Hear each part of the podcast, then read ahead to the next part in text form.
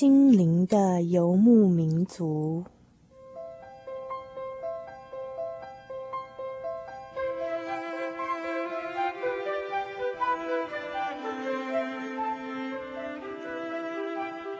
在这个谁都不管谁的后现代社会里，每一个人的心灵都是游牧民族。成长的过程就是寻找的过程。每一颗漂泊的心灵，其实都在寻找生命的绿洲。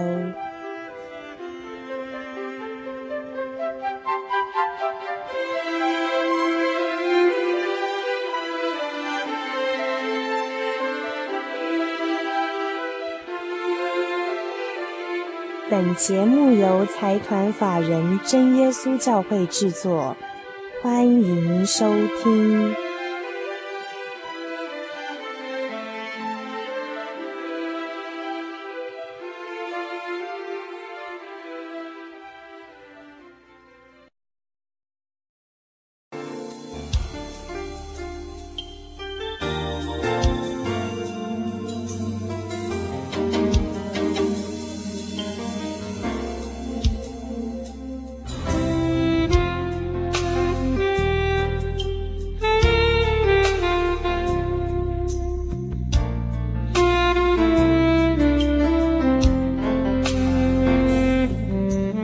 各位听众朋友们，大家晚安，欢迎再度收听我们心灵的游牧民族节目，我是主凡，我是小黎。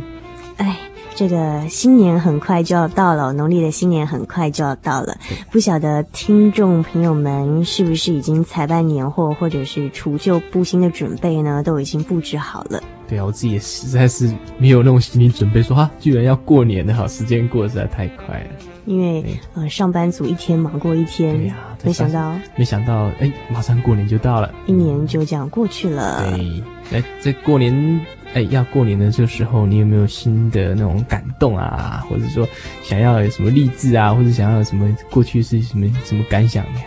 哦，我倒是想说啊，我们在过年前这一集呢，应该来数算恩典，来感谢一下去年数算几件去年度我们所领受的恩典。倒是下个礼拜等到新年来真的来的时候呢，我们跟小黎在空中呢，再来立志做新年新希望，我觉得这样的计划不错。哎，也好，我们现在回顾过去哈，回顾也不要太久了，就今年就好了啊。对，就是去年哈。嗯，一九九六年，小黎有没有几件什么比较特别感恩的事情？哎，我的看法是啊，一九九六闰九月没有发生啊，哎呀，这个是不错啦啊。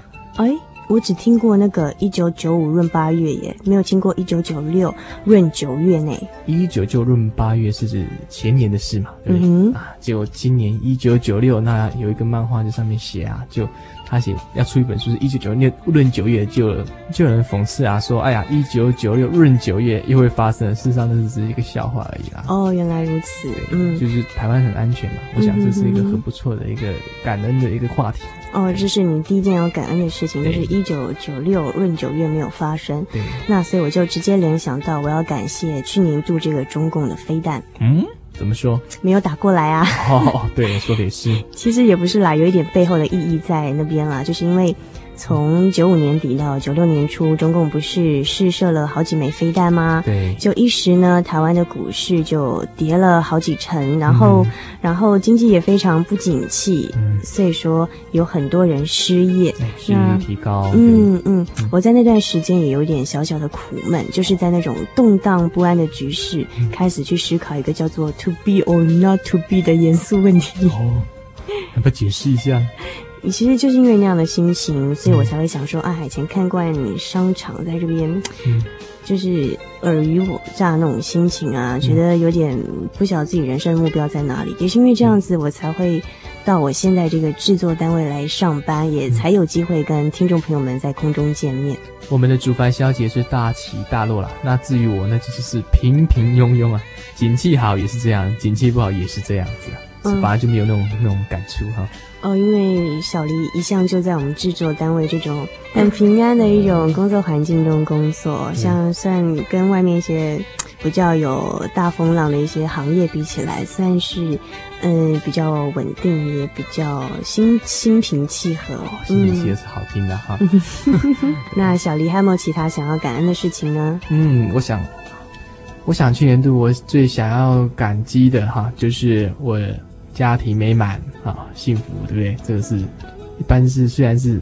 很平常的事，不过我觉得能得到蛮不错。嗯，而且我又得了一个非常可爱的小女儿啊，这个是非常满足了哈。对，平安就是福，然后呢，又能得到这么可爱的一个小女儿啊，那种生命的喜悦真的是非常的大，也非常的难能可贵。对，那主凡你呢？你讲到家庭美满，其实我想跟听众朋友们分享一下啊，就是其实我觉得，嗯，人平安就是福。去年度我有两个想要感恩的事情，都跟我父亲有关。那我们在听完一段。音乐之后，give thanks 感恩之后呢，我们再来继续分享。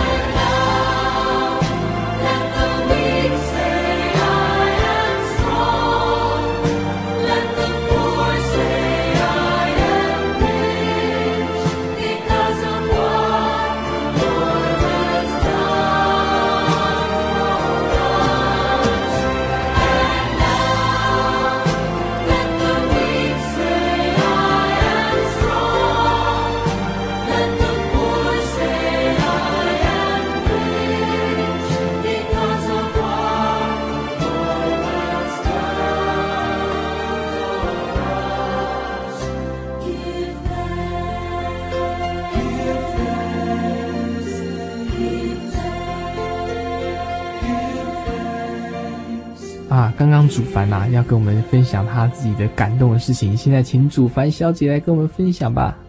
嗯，因为刚才也是灵感也是来自于小黎嘛。嗯，那小黎刚才说，因为去年度家庭很平安，又有个小 baby 出生了。对。那我就想到自己，呃，家庭去年度都很平安，也是很感谢的地方。嗯。那有两个故事是跟我父亲有关，一个是在大概去年五六月间，我父亲有一次在医院突然昏倒，他本来只是看小小的感冒，突然昏倒。然后血压一下冲到了两百二、两百三吧，我也不太清楚那个数字了。反正后来人家跟我讲说要好好感谢哦，因为那个好像到了那个血压到了那么高的时候，通常就是会有中风，对之类的。可是我父亲就是休养了两三个月之后都很就很平安了，也没有一手一脚。所谓一手一脚就是半身不遂。对对对对对，嗯。嗯那值得感谢。嗯，对啊，其实那个时候我心里有了很大的感触，就是以前父亲一直一直是支撑我们家的支柱，不管在经济上或心理上。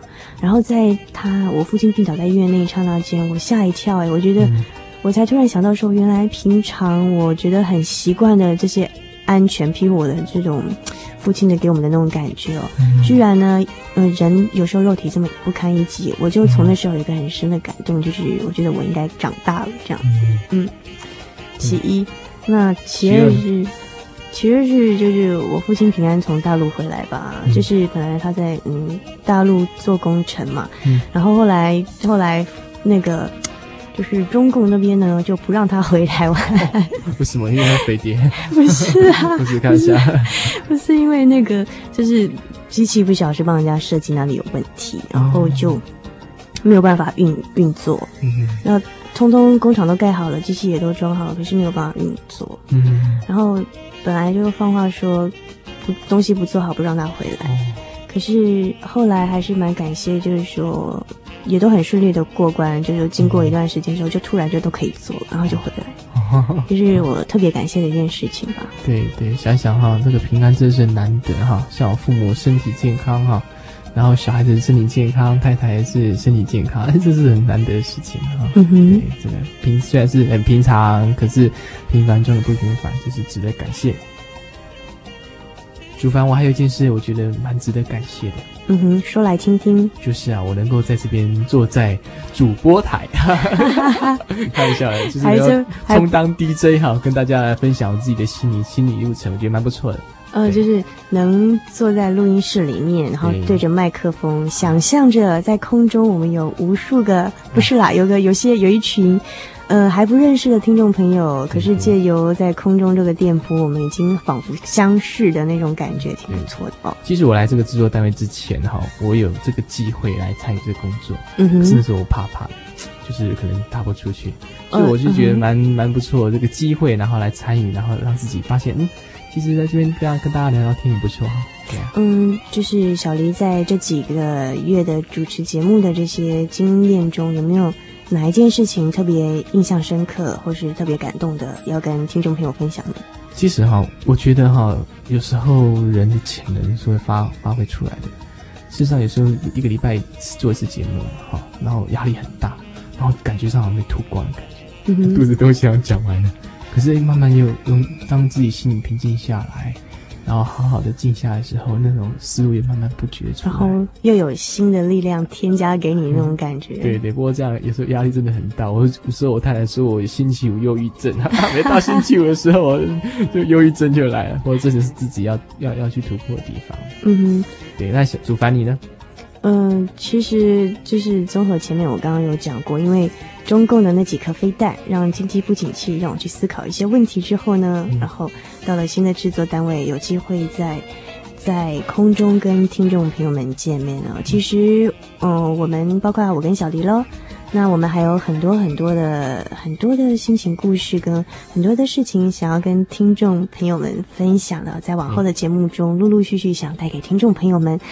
那就我们不急在一时了，就是希望说细水长流，嗯，听众朋友们能按时收听我们的节目，然后我们在空中虽然说没有见面，但是能有彼此的交流跟分享。所以在一九九六年最后一次，算是最后一次收听我们的节目嘛，哈，嗯哼，然后在一九九七年也能够收听心灵的游牧民族来收听我们两个人。啊的心情故事，甚至你们回信来来分享你们的心情故事，我们也非常欢迎你。对，听众朋友也非常欢迎来信寄到台中邮政六十六至二十一号信箱，或传真到零四二三零六九六八，注明心灵的游牧民族节目收哦。对，搞不好还有精美的礼品哦，所以要附上真实的姓名跟地址。像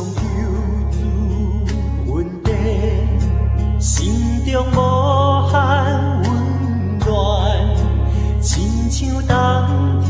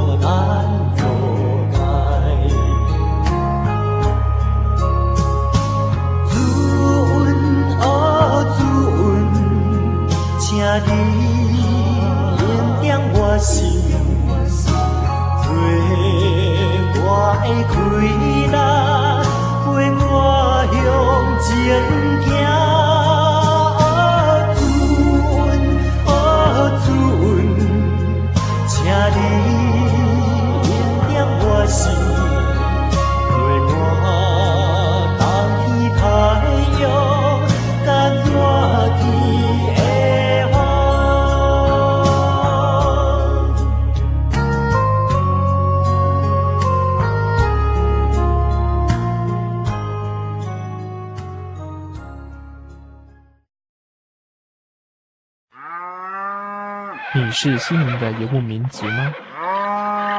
你在现代都会丛林中寻找下一个生命的绿洲吗？请把你的人生经验、生活灵感、心情故事，统统记录下来，寄到台中邮政六十六至二十一信箱，或传真到零四二三零六九六八心灵的游牧民族节目收，附上真实的姓名地址，你就可以获得一份精美的礼物哦。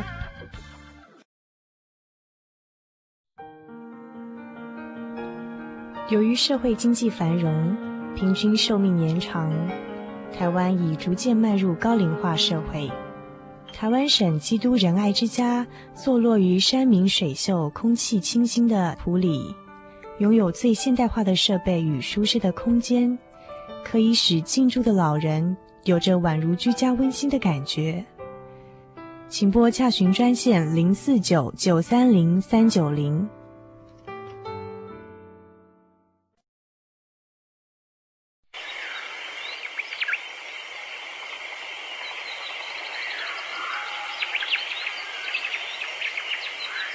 心情留声机，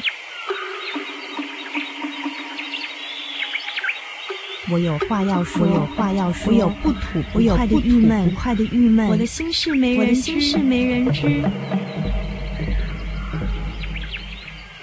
让属于你我的心情留声机记录我们共同的心情故事与生活灵感。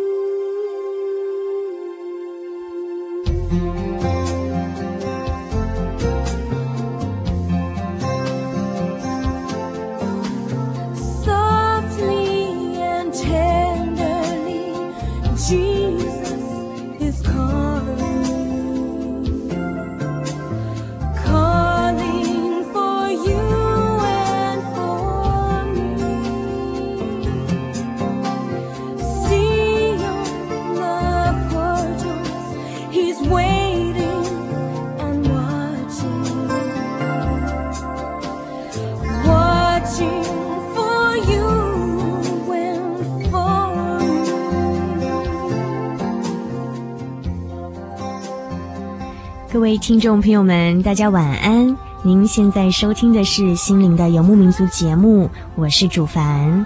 我们现在进行的是心情留声机的单元。那么，在每个礼拜心情留声机的这个单元啊，我们心灵的游牧民族要在空中彼此分享自己的生活灵感跟心情故事，这当然包括我自己了。所以，我们心情留声机的单元非常欢迎听众朋友们来信，将你一个礼拜的啊、呃、心情故事咯，你这个礼拜发生的一些生活偶得。都通通记录下来，写信到我们节目当中啊，写信到台中邮政六十六至二十一号信箱，或传真到零四二三零六九六八。我再讲一次哦，请写信到台中邮政六十六至二十一号信箱，或传真到零四二三零六九六八。嗯，著名心灵的游牧民族节目收，然后你附上真实的姓名跟地址。就可以获得我们呃制作单位一份小小的心意，有一份小小的礼物。那么之前有一些听众朋友们来信告诉我们你的故事，嗯、像譬如说台北的小丽咯，还有台中的大头蓝琴等等啊，嗯，因为你们有的没有附上地址，那有的是你画的，你附上的是笔名。我我所以主凡在这边并不确定邮差叔叔哦，是不是已经很很安全的把我们的一份小小礼物送到你手上了呢？那么以后如果听众朋友们要继续来信啊，请记得要附上你真实的姓名跟地址啊，那我们每一次都会有一份小小礼物赠送给您。那么这个礼拜很高兴在。二月的第一个礼拜，同时也是过年的前夕。嗯，主凡要在这边跟听众朋友们一起来数算恩典。上个月呢，主凡也跟大家讲提过了哈，就是我们在过年前后这个礼拜啊，要跟听众朋友们来学习一个功课，就是感恩。所以呢，已经呃陆续有些听众朋友们来信告诉我们，你要感恩的对象，你要感恩的故事啊，让我们在空中分享。当然了，主凡在这边也替所有来信的听众朋友，向你们要感恩的对象，在空中说新年快乐。好，我们现在就跟听众朋友们来分享大家的感恩的人、感恩的故事。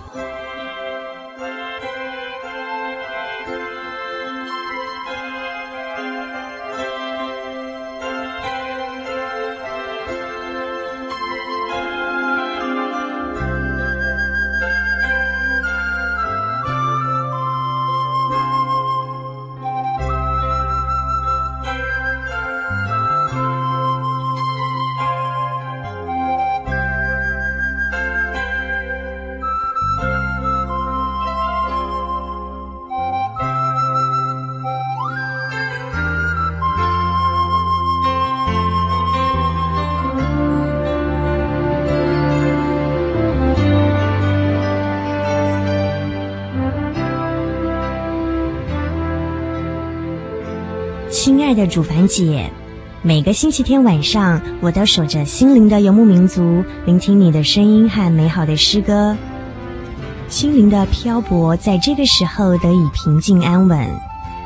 在这个感恩的季节里，我想要感谢生命中所有的一切：早晨醒来的灿灿阳光，冬天温暖的床铺，晚上帮我收走臭臭垃圾的清洁夫叔叔们。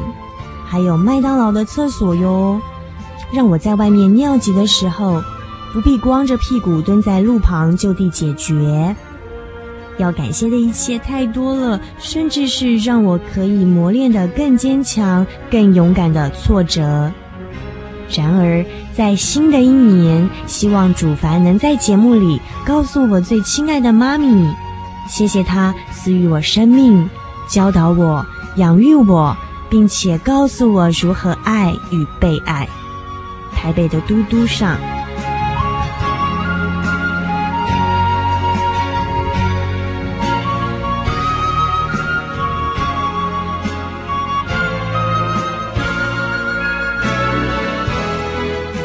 上是台北的嘟嘟所要感谢的对象。那嘟嘟要感谢的对象呢，包括了嗯，早晨醒来的灿灿阳光，冬天温暖的床铺，还有呢，晚上帮我们收走臭臭垃圾的清洁妇叔叔们，还有哦，还有麦当劳的厕所，呃，让让我们行人在在行路的时候，在路上的时候，嗯，可以很方便哦。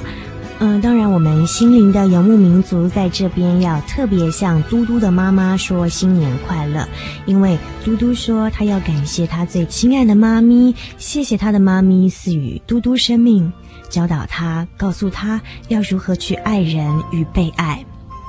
那么我们现在再继续来听另外一个听众朋友台中的蓝琴告诉我们他所要感恩的人。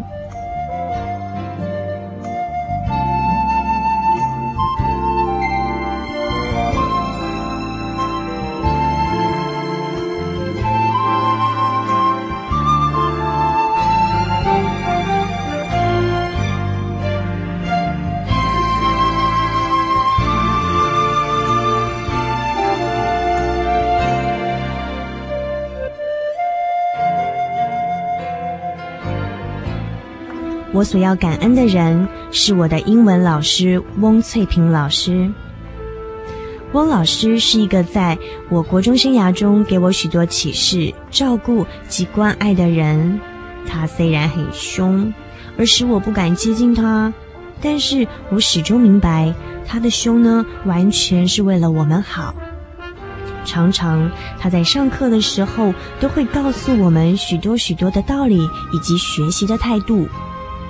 有时候也会告诉我们他读书的辛苦以及他成功的道理，希望我们能够力求上进，让每个人都能成为英文的好手。因此，他对我们的要求便比别人还要来得多。汪老师虽然很凶，可是我明白他是一个苦口婆心的好老师。我也曾经因为被老师骂而讨厌他，但我也曾经因为老师对我说的话而感动落泪。他常常说：“资质不如别人，就更应该用功，起码学习态度要赢别人啊。”这句话给我的感触很多，我常常会想到这句话的时候，便更加用功，因为我知道读书是一辈子的事。老师呢，就像无时无刻给我加油的人，所以我会永远抱住这句勉励我们的话，永远努力，不让老师对我失望。当然，在这边，不管老师有没有听到，我还是要诚心的跟老师说声感谢您，并且祝福老师新年快乐，天天快乐。敬爱您的学生蓝晴。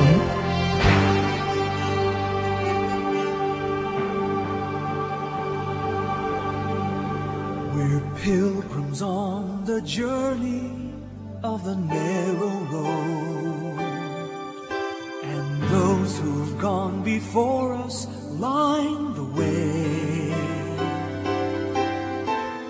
Cheering on the faithful, encouraging the weary, their lives a stirring testament to God's sustaining grace.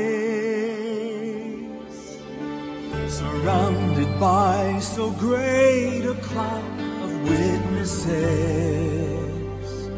Let us run the race not only for the prize, but as those who've gone before us, let us leave to those behind us the heritage of faithfulness passed on through God.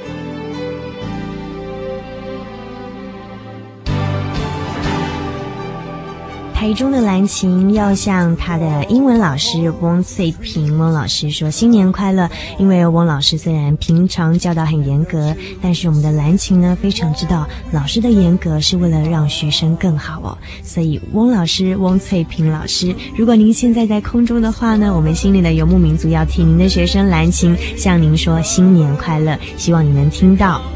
那么讲到向老师新年快乐，我们这边还有另外一位台中的大头也要跟老师说新年快乐啊。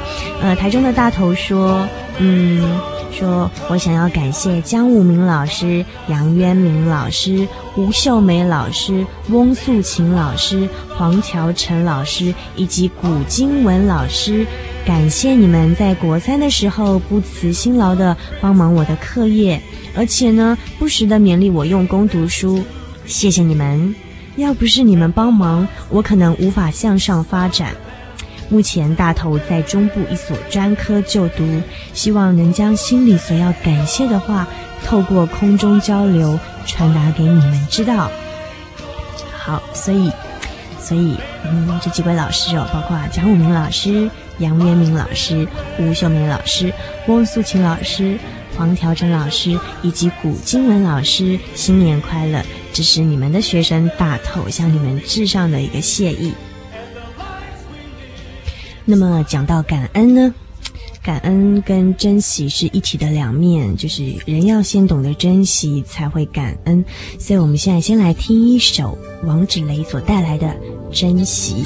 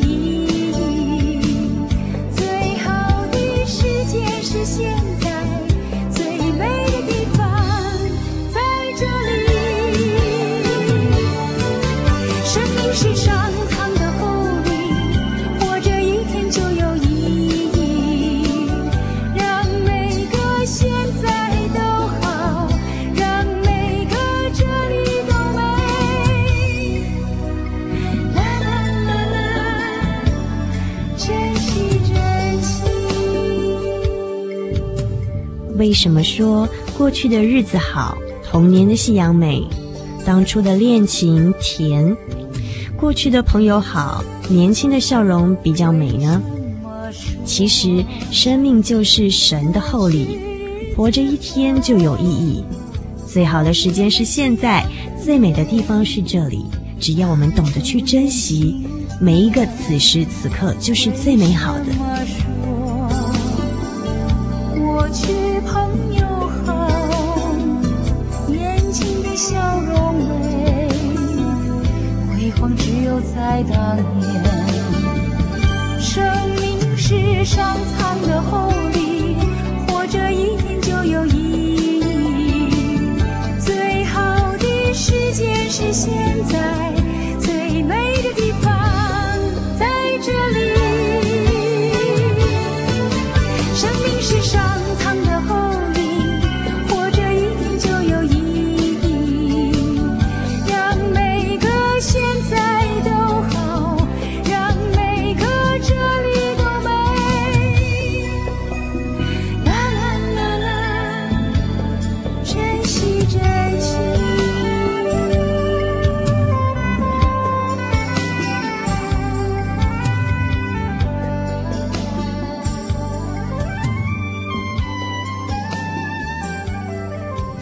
您现在收听的是心灵的游牧民族节目，我是主凡。我们现在进行的是心情留声机的单元。那么在今天这个单元呢，刚好也是过年的前夕。我们上个月说过，在这个时刻，我们要跟听众朋友们分享一些感恩的人、感恩的故事，一起来数算恩典。然后刚才我们分享了一些听众朋友们所要感恩的对象。现在有一位台北的小后哦，他要感谢他们这个隔壁大楼的管理员贝贝。台北的小后说：“已经不记得是什么时候认识隔壁大楼的管理员贝贝了，只是知道好多年了。他不但是那栋大楼的管理员，也是大楼前骑楼下一排机车的管理员。他自然的呢，将所有停放在那儿的机车纳入他的管区。每次去骑机车的时候，总是见他以亲切的笑容，带着外省腔的国语向我问候。”去上班呐，要小心的骑哦。今天的天气很冷，怎么没有看见你妹妹了呢？虽然常常只是短短的一两分钟的交谈，但是我真的感受到她的关心。有时候也会很自然的向他报告家中最近发生的大事。对我来说，管理员贝贝比自己的父亲还要容易亲近呢。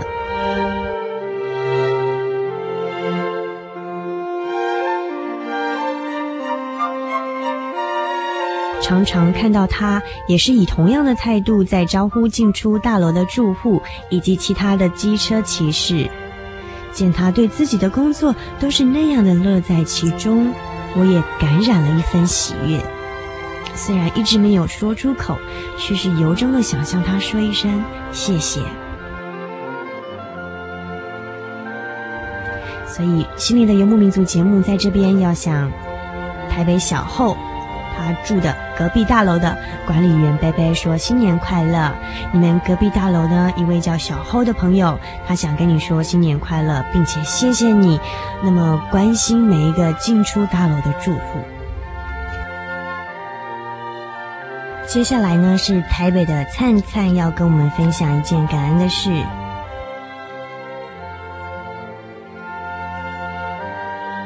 我曾经是个早熟而寂寞敏感的小孩。童年时，在学校的我，沉默却又偶尔笨拙的闹事。记忆中，总是因为弹琴的事而挨打挨骂。心想，反正永远也达不到母亲的期望，索性作对到底，和妹妹的乖巧柔顺或弟弟的精明讨喜形成对照。我是父母头疼的孩子。十岁那年，生场大病，药物的副作用令我体型骤然改变，整个人浑圆肥肿。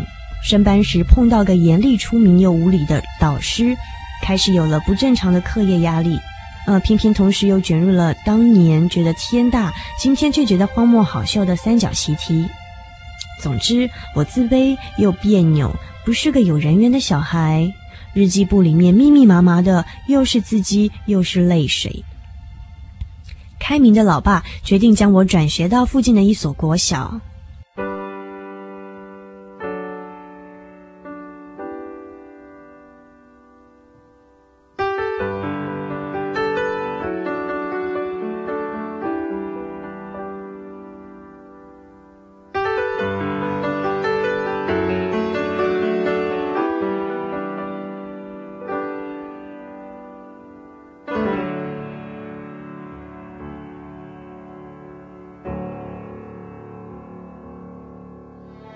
那是个初秋的下午，我穿过新学校走廊上非法跳橡皮圈和玩躲避球的同学，进入安静的教师办公室，补交我的转学资料。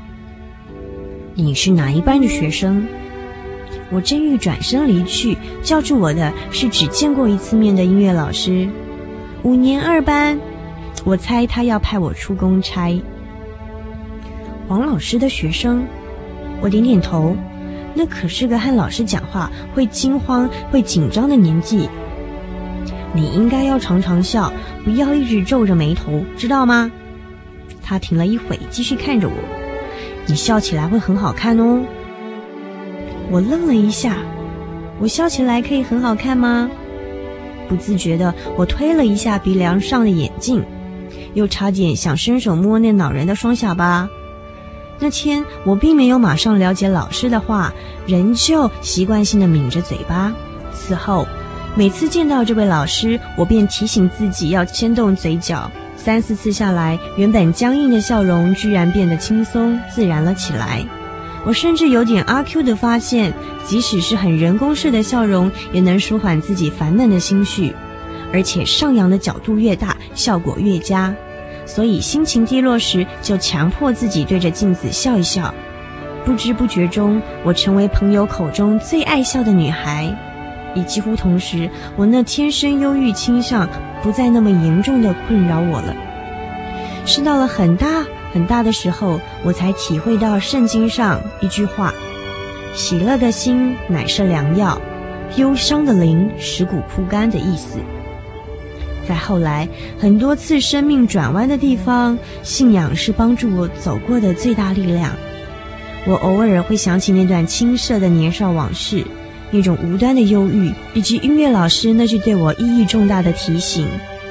我除了学到了以微笑和喜乐的心情面对别人、面对自己，也领悟到别吝于随时给周围的人传递喜乐与温情。即使只是一句简单的鼓励、衷心的赞美，甚至是一个灿烂甜美的笑靥、一纸短签，这不是期待他们在某种情境发生意外的用途，只是感谢那些曾经温暖过我的人的好法子。我想。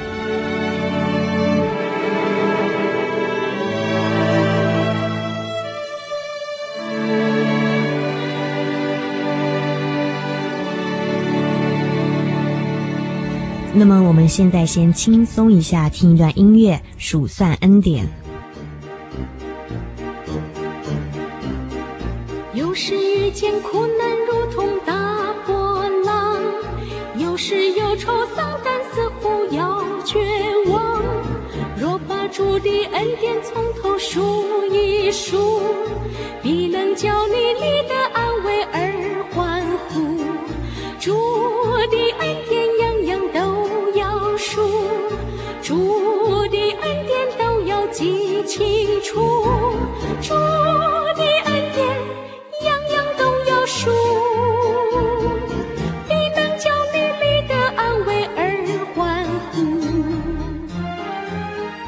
算恩典这首歌的歌词告诉我们，在我们人生当中，有时候遇见苦难，就好像大波浪一样；有时候忧愁，似乎要绝望。